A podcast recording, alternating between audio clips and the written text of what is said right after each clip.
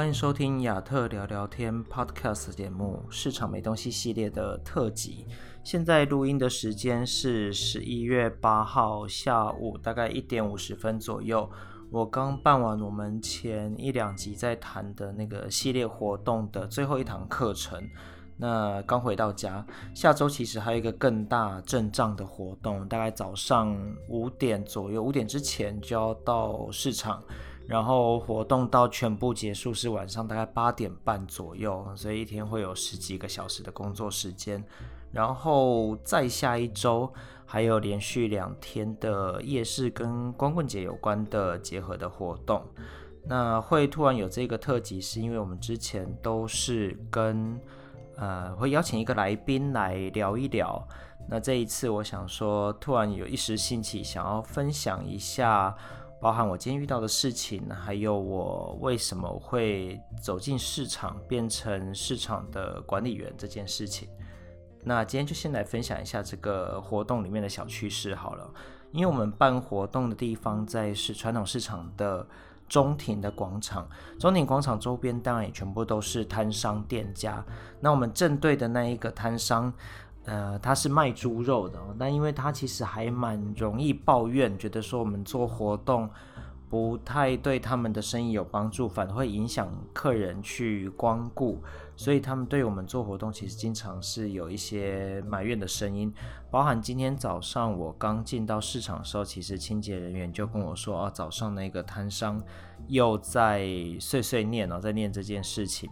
但因为我们今天的这个课程会带大家去逛市场，那今天本来就有安排他的摊位。那早上虽然就是听说他在碎碎念，可实际上我们把学员带到他的摊位的时候，你可以发现那个完全是不同的人的反应啊，那非常的和蔼可亲，非常的笑容可掬的样子，然后跟呃我们主持人的互动也非常的好。然后很认真的在解说，比如说猪肉的挑选啊，哪，比如三层肉哪里是最好吃的啊，等等的各式各样的问题，那可以看得到他的那个反应是非常有趣的，就跟他平常在抱怨事情的时候的那样子的反应是完全不一样的。就我在想说，嗯，果然对客人跟对我们自己的所谓的管理员的反应态度真的是差蛮多的啦。但是至少他实际上在活动的时候的配合度还算是不会太差，这是我们自己在私底下常会笑这件事情。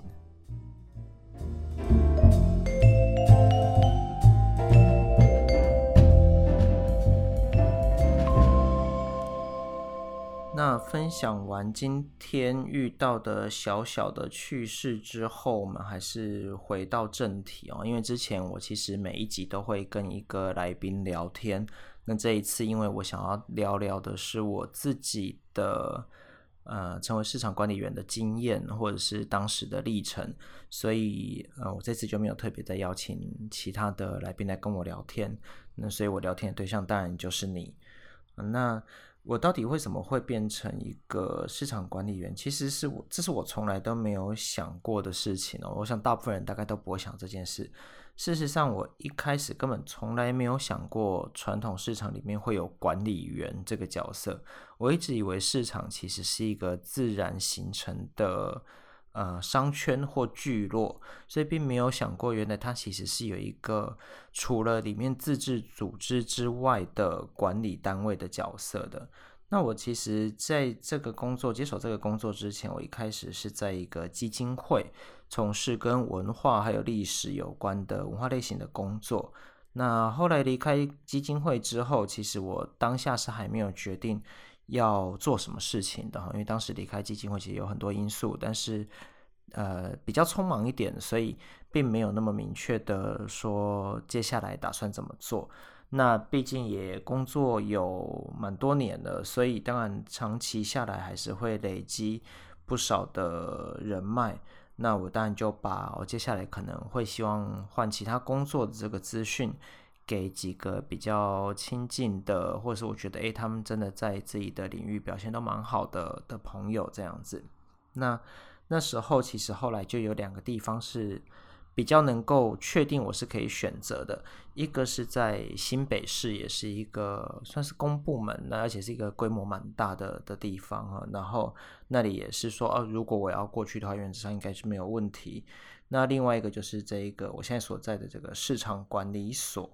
那其实当时这两个工作都让我蛮犹豫的，一个是我之前最一开始工作的时候，其实就是在台北。那后来离开台北回到自己家乡的时候，那时候就一直很希望说可以在自己的家乡多做一点点什么东西，然后多做一点事情，所以才后来回到这个地方。但是，嗯、的确台北它当时开出来的薪资还是相对比较好一些。那在这边呢，另外一个工作就是市场管理所的工作，我。那时候其实会觉得，当时开的薪资并不是很高，因为他一开始用的是职代的职务。那职代，如果你待过公部门，或是你跟公部门的人比较熟悉，其实多少会知道，呃，如果是职代的话，他跟正式的员工他们的薪资其实是不太一样的。那另外就是我对于市场这件事情其实是印象很模糊的，虽然偶尔。我会走到传统市场去买一点东西，可是那个比例并不是很高。我想大部分跟我差不多年龄层的人，大概都会是这样的经验了，就是我们可能需要买东西，会想到去大卖场，想到去超市，大概比较少会想说我要走进传统市场里面。所以那时候其实我对传统市场的认识是很模糊的。那为什么会最后选择进到传统市场？一部分是因为当时推荐我来接手这个工作的朋友，因为他是我非常信任的朋友，就是我们之前在第我忘记第几集了，就是在做谈市场文化节的活动的时候，这个策展人啊，就是盛凯是我的朋友，那他一直非常的鼓励我去接手这个工作。当然，以他自己的经验，我我的工作的发展，或是我我的志向发展的经验，跟他的。历程是非常接近的。那他现在在做的事，其实也是我接下来未来很想要做的事。所以，呃，他的建议对我来说，其实会有蛮大的影响。那他又非常的这么推荐我进到这个单位，我想跟他在看待这个单位能够带给我的各种可能，也许是考验，也许是。一些有趣的事情，或是他因为很了解我的个性，所以推荐我去接手现在这个工作。这部分我对他其实有蛮高的信任，只是说的确那当时的那个薪资不是这么的让人满意，加上我对市场真的是有点陌生，所以当时的我现在的长官哈，就是我直直属的上司，其实有。跟我约，就是想要跟我碰面谈这些细节的事情，所以我们那时候，呃，其实我们前前后大概约了两次，如果呃透过 LINE 联络不不换不算的话，大概我们实际碰面大概碰面了两次。第一次当然他就是大概告诉我说，在市场做的工作是哪些事情，然后里面大概有什么注意事项，那他为什么希望我去接这个工作这样子？因为毕竟可能我们一开始。像我长期从事都跟文化比较有关系的工作，所以突然进到市场的时候，你会有点疑惑，说：“诶，为什么我要跑来这个地方做这件事情？”所以他在里面有非常多的的说明，那也可以感受得到。那时候我其实有把有把这个跟他跟这个长官谈过的心得，有跟朋友就盛凯有跟他分享过，就是我觉得可以感受得到这个人的热情。因为我其实是有点任性的人，然后工作常常都会觉得，其实一直以来都会有一些人介绍工作啊，说，哎，你要不要去那边做？你要不要去那边做这些事情？我觉得你可能能力 OK，你可以呃多做一些什么事情。但是我常常都会有一个很麻烦的点啊，就是我要能够对这个工作有一些想象以及热情的投入，相对的我也会很在意。做这些工作的队友或者是你的同事是有这样的热情的，对这个工作有热情的，因为你们真的在，虽然我们都说工作的时候不是来交朋友的，可是如果彼此之间没有办法对同一个事情有一定的接近的目标的话，其实大家做起来是会很痛苦的。所以我对热情这件事很重要，不止我自己要对这个工作有热情，我其实还是会。有一定的程度期待我的啊、不管是同事或是长官，对对这些事情是要有一些热情的。所以我那时候跟这个长官谈完之后，其实可以听得出来，嗯、过去市场管理所在做的方式比较是一种低度管理的方式，就是你哪里漏水哦，我帮你修好；硬体有什么问题，什么地方什么问题，做基本的低度管理。可是这个长官在接手这一个市场管理所的工作之后呢，他的想法不太一样，所以其实在里面扰动了非常多的活动，或者是扰动了不同的关注度。我觉得这是一个非常有趣的事情。也就是说，我其实是可以把过去这么多年来做过大大小小的，包含我们之前呃参与过有几十万人次的活动这样的的活动经验。中小规模的活动也有这样的经验，带到新的地方，而且是过去可能比较少被注入所谓的文化观点或是活动观点的方式去看待这个地方的这样的的好玩的事情。所以我那时候其实跟这个长官谈了之后，就觉得诶，好像蛮心动的。当然还是一直卡在那个薪资其实是一个蛮大的问题这件事情上。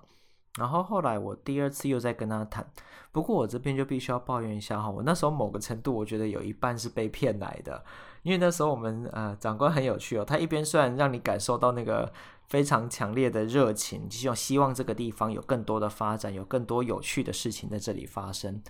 可是另一方面，他又跟你说啊，因为我们市场传统市场大部分都是早市，所以如果你接手早市的话，大概十二点过后就没有什么事情了。我们其他那些同事下午的时候也都是你知道很闲哦，不需要做什么事情，大家都。呃，只要上上网啊，干嘛？等下班就可以，时间一到就可以下班了。哦，我觉得哇，等于一天只工作半天，然后又有一些喜欢做事可以做，听起来好像很开心，你知道很爽，就会可以当半天的薪水小偷这件事情。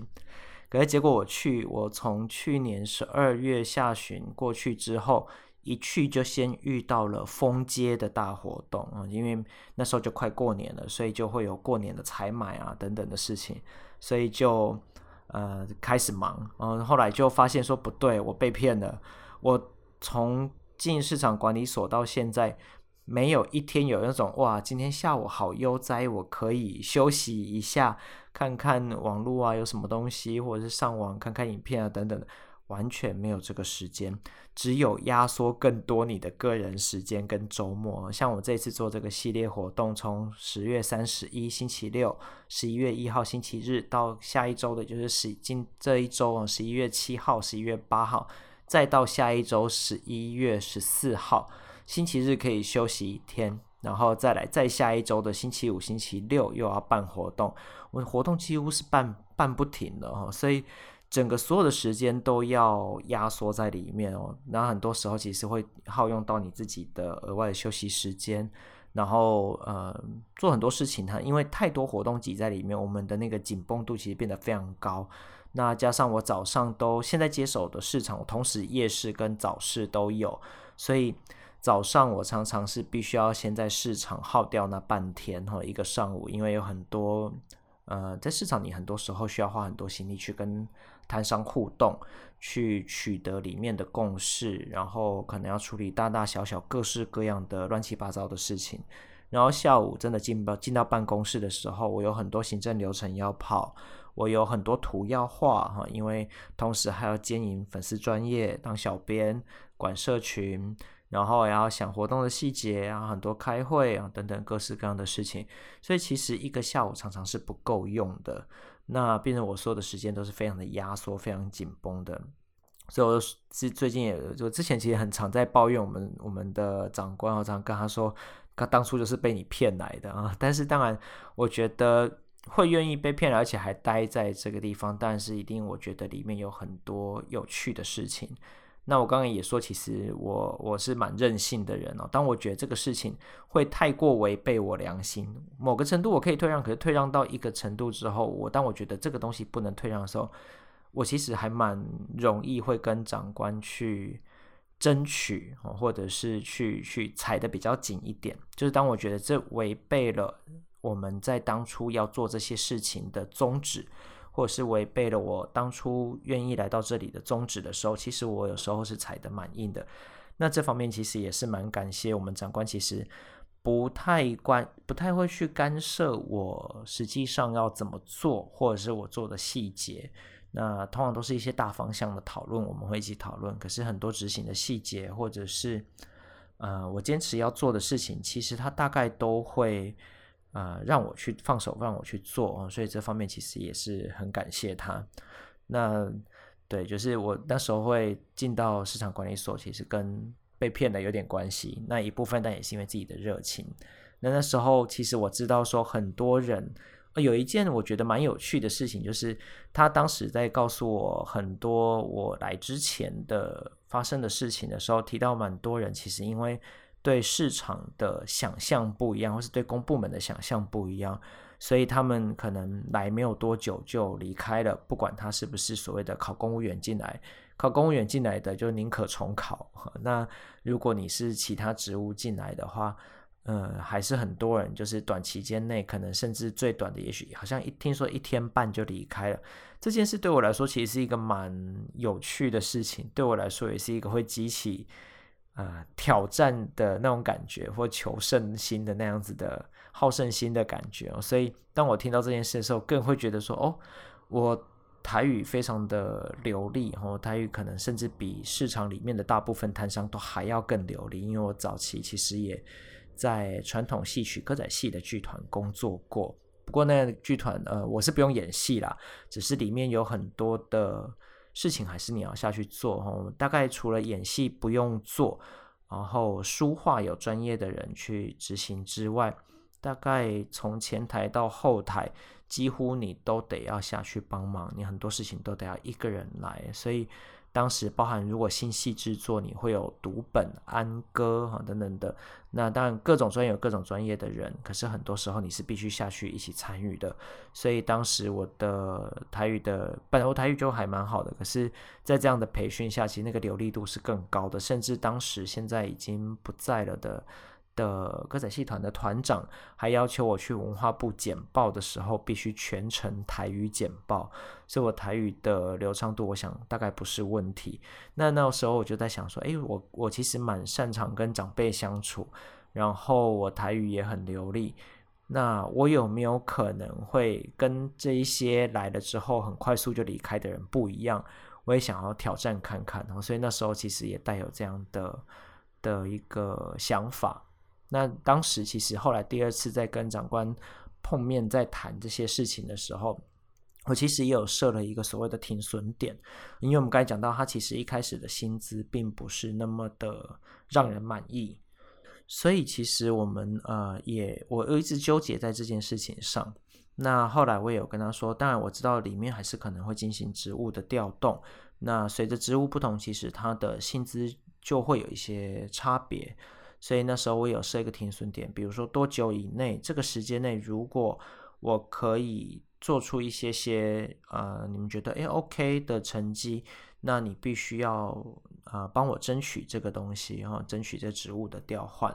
那如果你觉得不 OK，或者是你你到到那时候没办法做到这件事情，我想我还是尽力在我能够做的范围内做到好。但是这个时间，比如说半年，那半年后我还是必须要离开，因为不管你有多大的热情，我想工作了几年的人一定都可以感受到这件事情是：当你已经不是一个刚毕业的新鲜人的时候，你的工作是不是累积，不管是薪资的累积或者是经验的累积，都会非常重要。我想并没有办法只偏重其中一方，对我来说，所以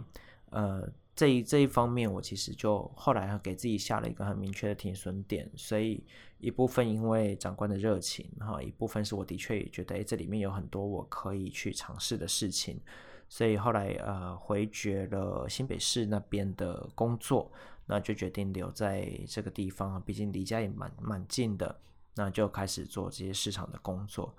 那至于为什么后来会决定说，在市场工作之后要来录这个 podcast 节目，我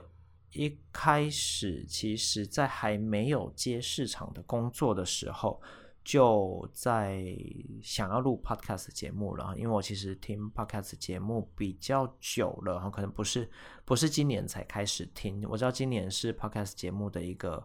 大量爆发期哦，现在是一个非常热门的话题。但其实之前我曾经试着录过，那一来我没有比较好的设备，自己有时候对声音听起来会觉得不太喜欢。然后另外是我当时，嗯、想要谈的事情比较是很比较私人的，或者是感情层面的，比如两性关系这样子的的议题。但我谈一谈，我曾经录过，但路过之后，觉得自己听起来并不是很满意，以及不太知道我到底应该要从哪一个地方切入这个主题或这个系列，会是我觉得可以持续做，而不是只做一集就结束的东西。所以我那时候虽然录完了，最后并没有把它上架，一直是到后来来到市场传统市场工作之后，发现说里面真的太。生龙活虎加光怪陆离哈，所以它的呃内容太有趣了，里面的人也非常有趣，不管是好的一面或是坏的一面，所以我就决定说好，既然我自己也知道，在我这个年龄区间的人，我想要走进传统市场的机会比较少，那就来跟大家分享这个大家可能平常不见得会知道的传统市场啊，它的很多的面向。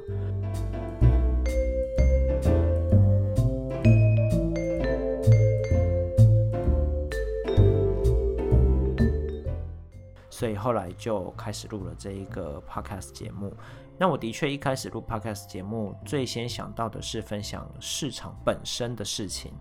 不过呃，如果你有注意看，你会发现我其实频道名称还是叫做亚特聊聊天嘛，所以我的重点依然是聊天这件事情。那市场没东西其实只是一个系列。那为什么叫市场没东西？其实啊、我本来一直。